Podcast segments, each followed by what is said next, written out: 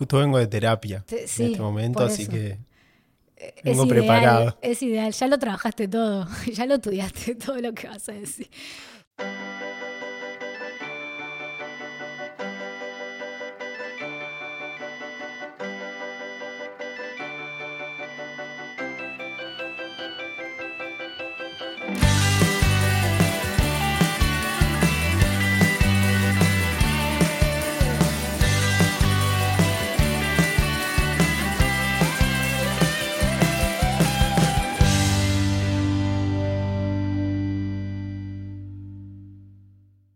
Primero, un podcast de preguntas simples a buenas personas.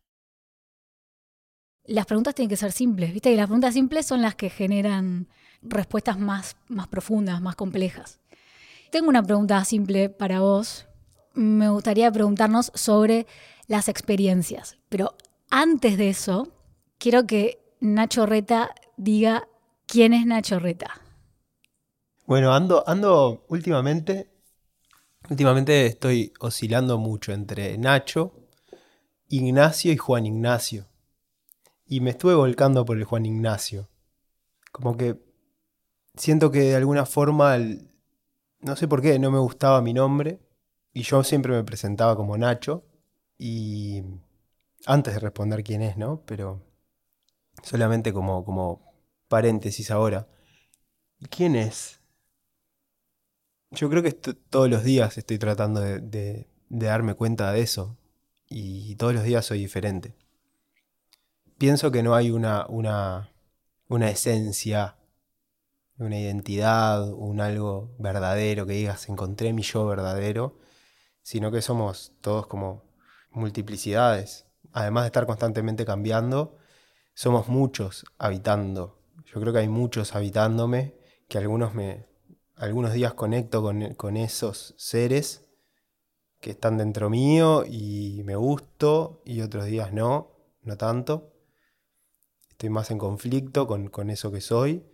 Pero sí, se me, hace, se me hace difícil responder como quién es, sino que siento que somos muchos. ¿Por qué ahora Juan Ignacio?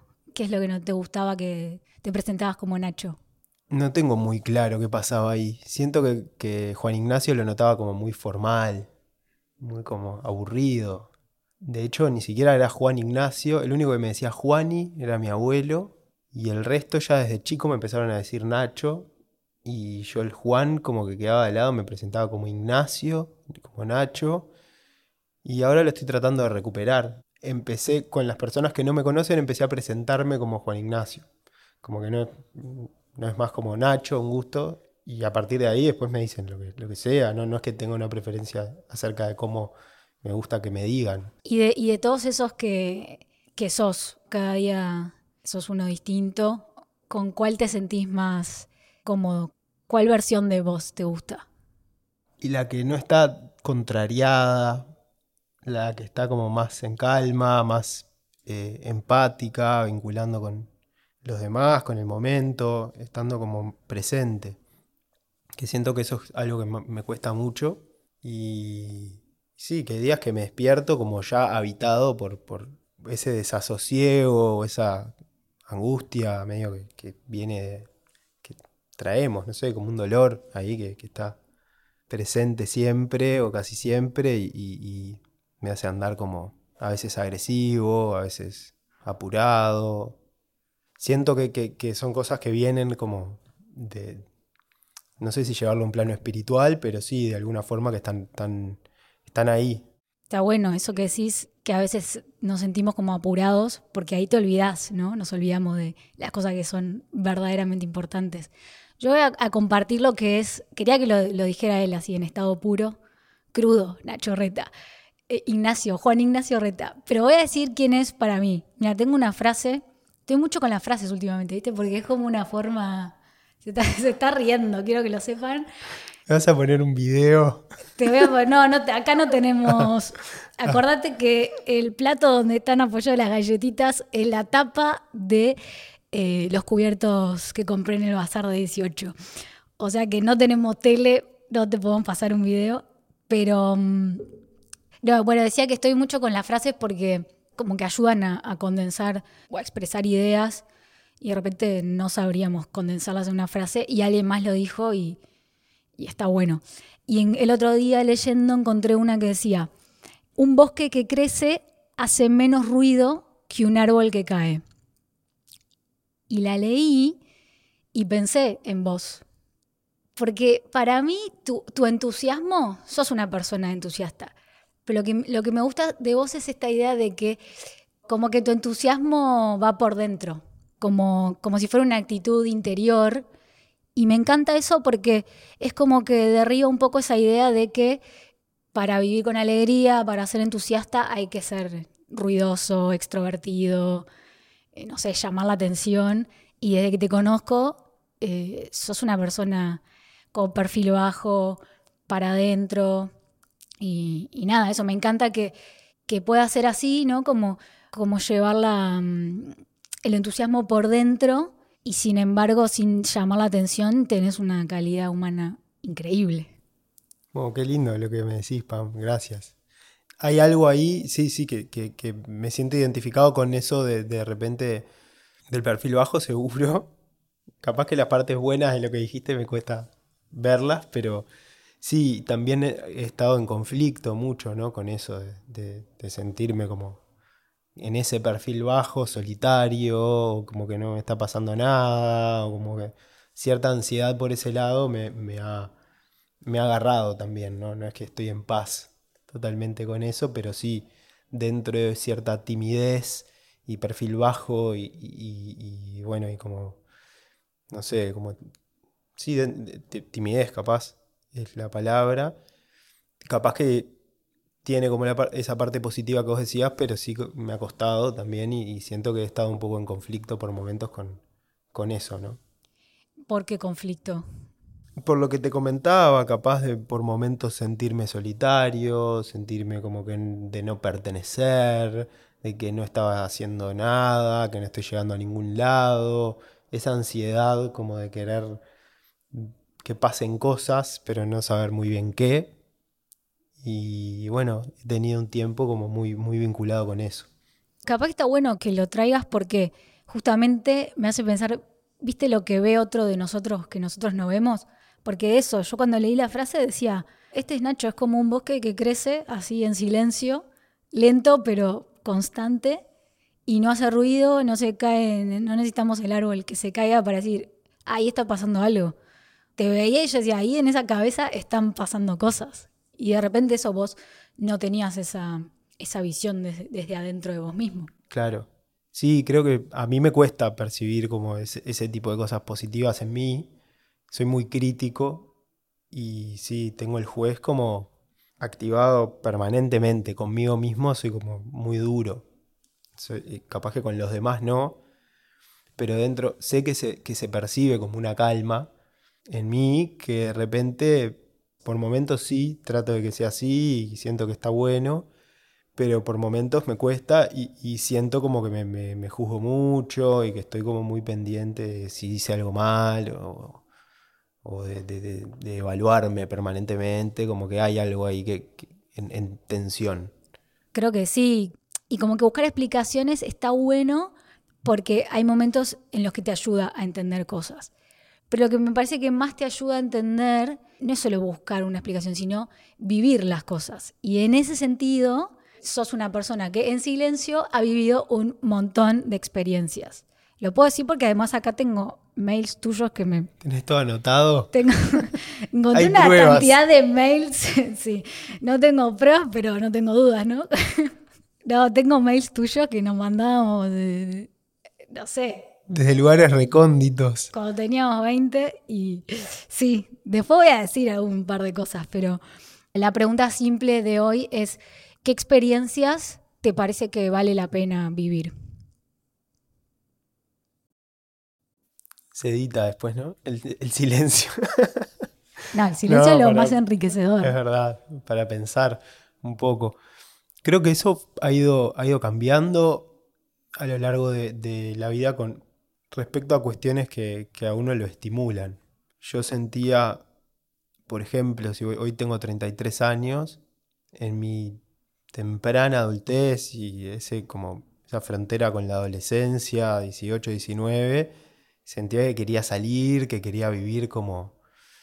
eh, no sabía muy bien qué quería, pero andar por ahí, conocer gente, me sentía como muy encerrado acá en Montevideo, en la casa de mi madre, como yendo a estudiar, eh, quería andar, andar por, por la vuelta y bueno, en esos, esos años, los primeros 20, sentía que me movía mucho eso, como la experiencia de, de- de viajar, de conocer gente, de vivir en algún país nuevo. eh, de alguna forma eso en algún momento lo empecé a sentir algo vacío y lo quise, como que me veía caminando por, por una ciudad X y decía, me gustaría estar acá, pero haciendo algo, ya sea desarrollándome laboralmente o en lo que sea, pero poder estar teniendo estos viajes con alguna excusa o con algo que me traiga hasta acá, que, me, que,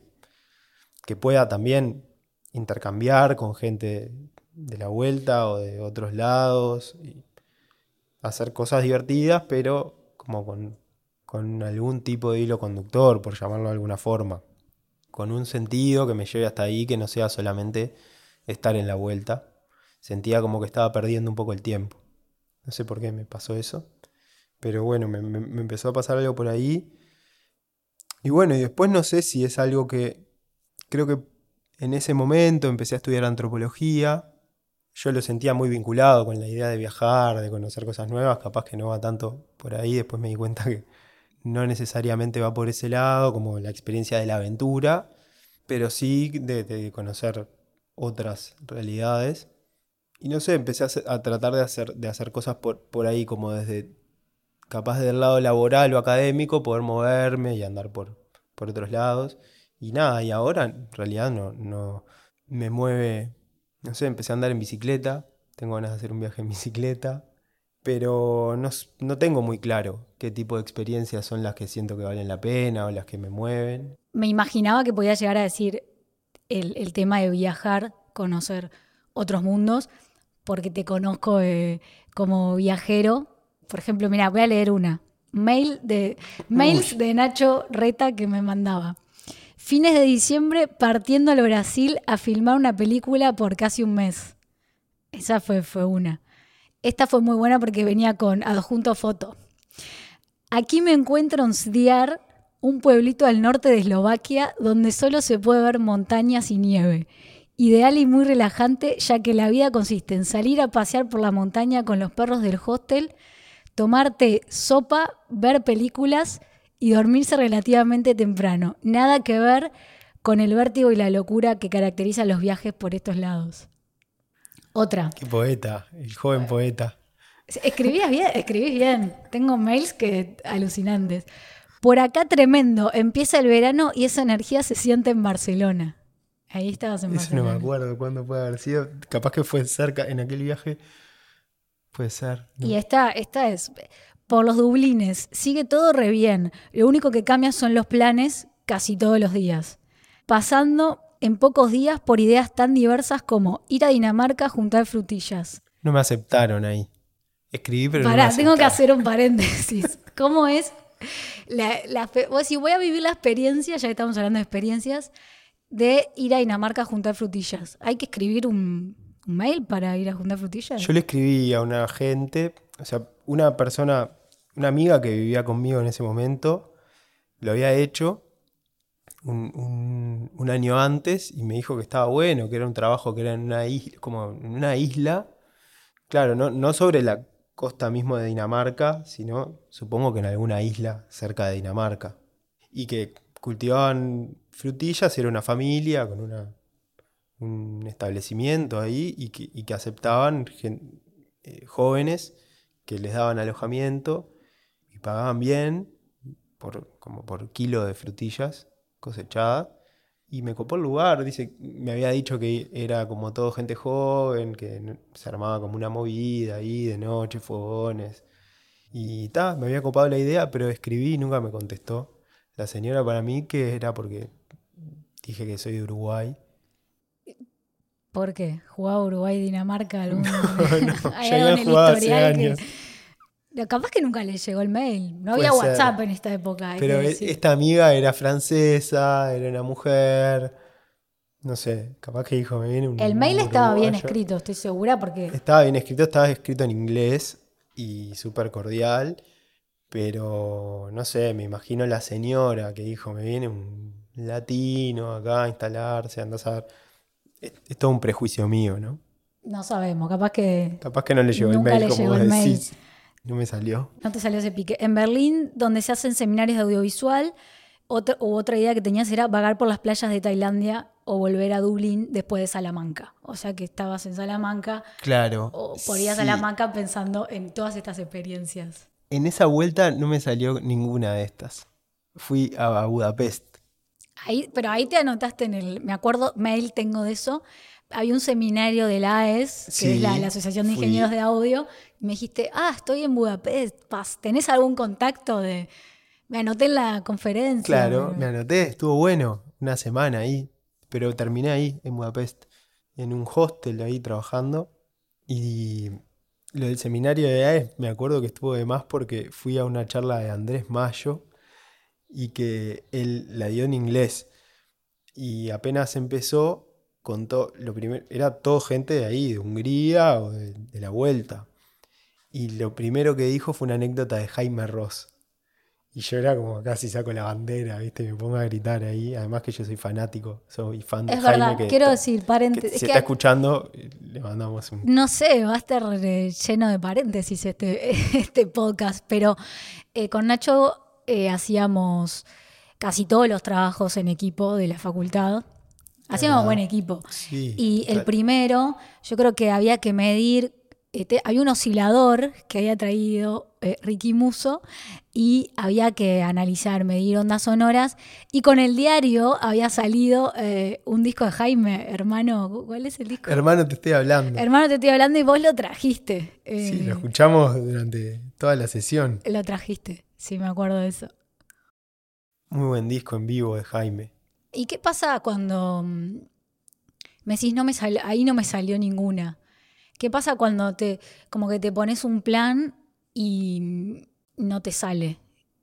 En ese momento, bueno, aclaremos, que era, era joven, o sea, era joven, era chico, estaba como viviendo ahí una experiencia como de viaje, de, de vacaciones prácticamente. O sea, trabajaba de, de- de trabajos que iban saliendo ahí, en un bar, hice una postproducción de un corto, eh, después fui a este hostel, pero estaba más como viviendo más de joda, por decirlo de alguna forma, con todos viviendo en un lugar, con toda gente que teníamos también 21, 22 años y no, no sé si eran proyectos muy serios. Escribía lo de las frutillas un día, no me dieron bola. Y seguías con Quedó otra por cosa. esa, quedó por esa, sí. Hay una página que no me acuerdo ahora el nombre, pero después si la encuentro, la voy a poner ahí en la descripción, porque es, me acuerdo que estaba buena, porque justamente es para gente que de repente quiere conocer otro lugar, entonces, pero hay todo tipo de trabajo, ya sea desde juntar frutillas hasta yo tengo una casa en la mitad de la montaña y necesito que alguien me pinte las paredes, entonces te doy alojamiento, te doy comida, vos haces ese trabajo y, y nos conocemos y estás ahí. Y lo voy a poner porque hay un montón de, de ese tipo de intercambios que pueden ser muy enriquecedores. Escuché hablar, pero no, no la conozco la página. En ese momento podría haber estado buena, porque yo estaba como para ese tipo de cosas. Andar por ahí, estaba con, con alojamiento y comida, estaba, estaba bien, y seguir viajando y conociendo. Y mm, en ese sentido, compartís esta idea de que sos joven, no sé, hay algo con lo que no te sentís cómodo o estás en la búsqueda de algo en, tu país de origen y decís, "Ah, yo voy a viajar porque ahí voy a encontrar lo que sea que estás buscando. Pero te pasó de, estando de viaje, darte cuenta de que en realidad si el cambio ese que estabas buscando no lo hacías de vos interior, iba a ser lo mismo. Con mi mochila, literalmente, además. Sí, sí, totalmente de acuerdo. Totalmente de acuerdo. Y me pasó más de una vez de darme cuenta de eso. de que estaba moviéndome para escapar de algo que no tenía muy claro bien qué era y para sentirme estimulado y, y- con vitalidad y asociaba mucho esa, esa vitalidad a, a experiencias de estar lejos. Pero siento que en algún momento sí se, se- se fue como apagando un poco eso y me empecé a dar cuenta que capaz que tenía que haber un cambio más por que pase por mí. Y cuando te diste cuenta, ¿qué hiciste? ¿Volviste? Sí, siempre, siempre estuve como, no, no, no fue un periodo de no estar en el país seguido, porque siempre estuve como yendo y viniendo en, esa, en esos años, como de los 21 a los 26, una cosa así. Y después estuve años de, de estar más acá, sí, como más hacia adentro, estudiando, trabajando, en pareja, entre, de entre casa. Empecé a hacer yoga, meditación, como nada. Esos son otro como- tipo de, de experiencias. Sí, sí, fue, fue más, just- más por, porque sentía que quería probar algo, como de sentirme más relajado, ¿no? Yo siempre, si bien puedo transmitir esa imagen de paz y tranquilidad, yo me, me percibo como bastante tenso, siempre tenso, apurado, nervioso, preocupado, como que hay una parte de mí que está siempre ahí como con preocupaciones y, y tensiones, entonces sentí que, que el yoga en, ese momento podía ayudarme a aflojar un poco.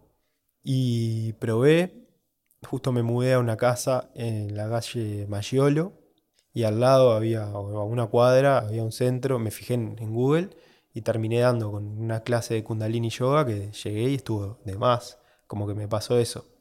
De la experiencia después de la clase estaba como todo flojito y tranquilo y conectando como con ideas más, más, más interesantes, cosas más positivas, no, no tanto con las preocupaciones, el, el apuro, el miedo, todo eso.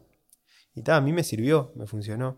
Te voy a preguntar por una que está puntual porque la otra vez cuando, cuando nos encontramos me contaste de esto y que estabas haciendo un registro porque eh, Juan Ignacio es, lo voy a editar todas las otras veces que dije Nacho, es el antropólogo sonoro. Él estudió diseño de sonido en ORT, que ahí nos conocimos, y después hizo antropología.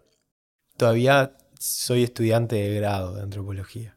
¿Tenés boletos, mi- ¿Tenés boletos de Creo Cucha que no. a mitad de precio?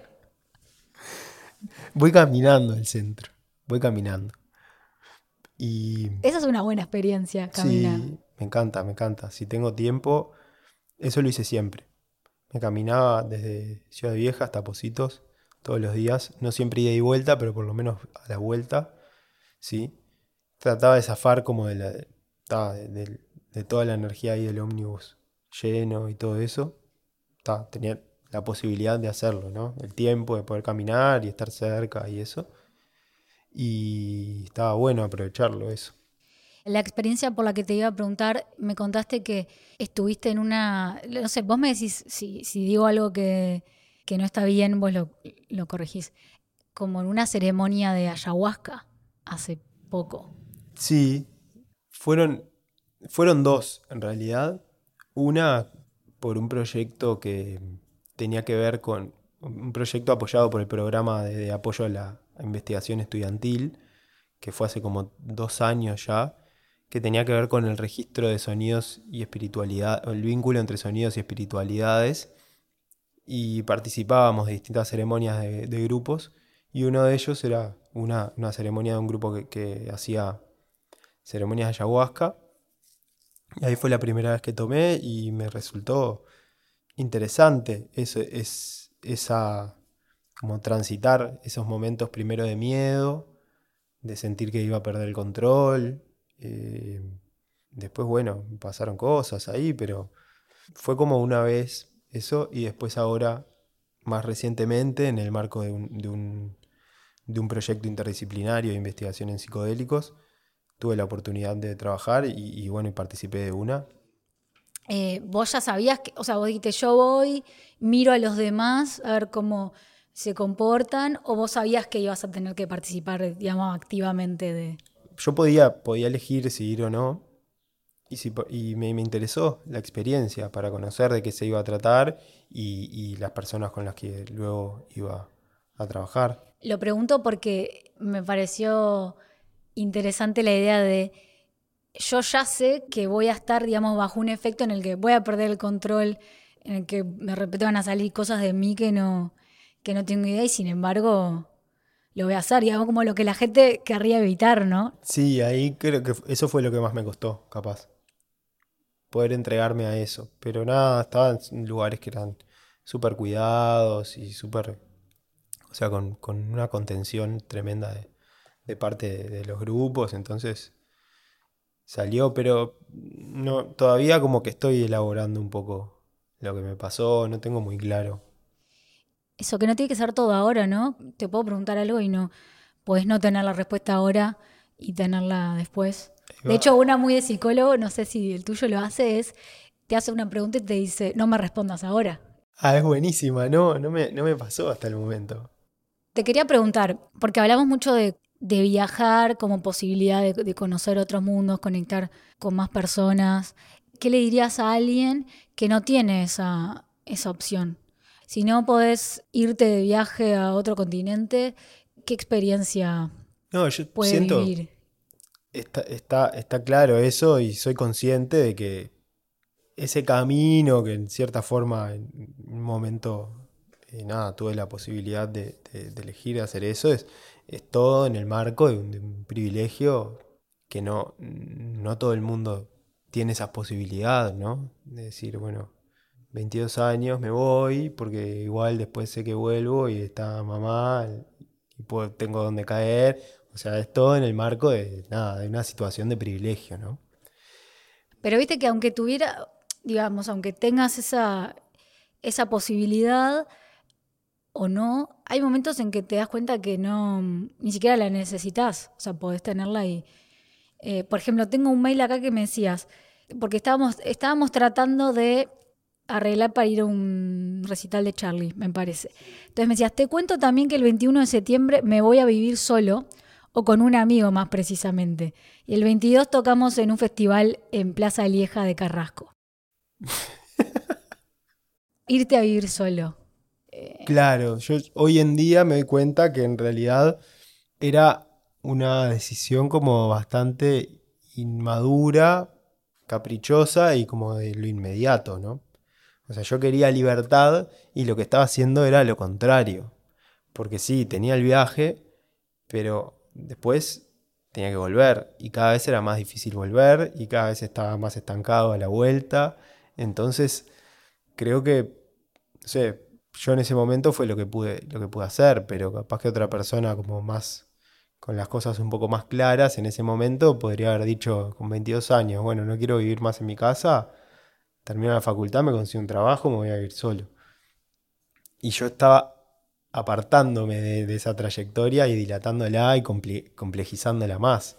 Entonces ahí por ese lado yo hoy que tengo un hermano de 22 años que se fue de viaje ahora, me doy cuenta, digo, voy con 33, tampoco es que sea un veterano, pero, pero me doy cuenta de esas cosas y de repente capaz que puedo aconsejarlo y, y hasta capaz le aconsejaría que no se fuera de viaje en un momento de crisis así. O sea, lo contrario que, que hice yo, ¿no? Pero no le dijiste nada, estoy segura. No, no le dije nada. Está disfrutando él Está ahí. bueno, pero eso también, uno podría a veces decir algo y, Sí, pero y capaz que siento lo mejor que puedes hacer es no decir nada y dejar que él solo descubra lo que tenga que descubrir. Totalmente, pero de alguna forma no, no dejo de verlo como una, si se quiere, equivocación o no, porque bueno, fue una experiencia, pero, pero no tenía como capaz en ese momento la sensibilidad para darme cuenta de que, de que estaba como yendo en el camino contrario de lo que yo quería. Si bien estaba viviendo esas experiencias que estaban buenas, si lo que, lo que quería yo era independizarme, no me servía de nada irme seis meses a juntar frutillas y después volver y estar en la misma. Que es lo que yo veo hoy con, con mi hermano, de repente, con el más chico, que eso, haciendo facultad, ahí no tenía muchas ganas de, no se veía como, no se hallaba demasiado, entonces, bueno, meto un viaje y después veo. Y en realidad, eso te puede terminar como complicando esa, ese deseo como de independencia y de libertad que querés en ese momento. El Juan Ignacio de hoy y sí, ahora te tengo que Puedes decirme Nacho. Te acabo de conocer. Para mí sos Juan Ignacio. Eh, Viste Juan mi Ignacio de- esencia. Esta es tu esencia. Esa va a ser la cabecera del, del podcast. Soy Juan Ignacio Resta y esta es mi esencia. Eh, no, te miras, te podría esto ni lo voy a preguntar. Esta es mi verdad. Esto te lo pregunto después.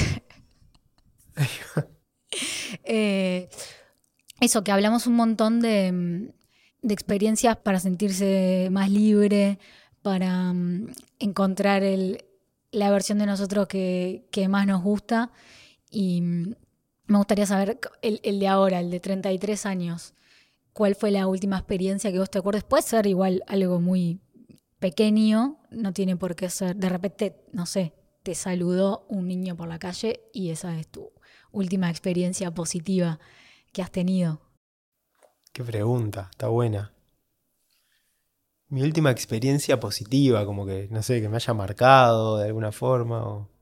Bueno, es esta ahora, la invitación al, ¿Esta? al podcast, claro. ¿Por Esta es qué? la, por la última, es la, No, no me digas por, la, por, la- por Por el agua de manzana. las galletas, la verdad, que están No, hace, no comiste tremendas. galletas. Pero ahora, en breve, voy a, voy a probar una. Estoy pensando últimamente, pensando en niños, bueno, mi sobrina, bueno, sí, ya me acordé de ella, que me dibujó el otro día en el colegio, ¿Te dibujó a vos? me dibujó.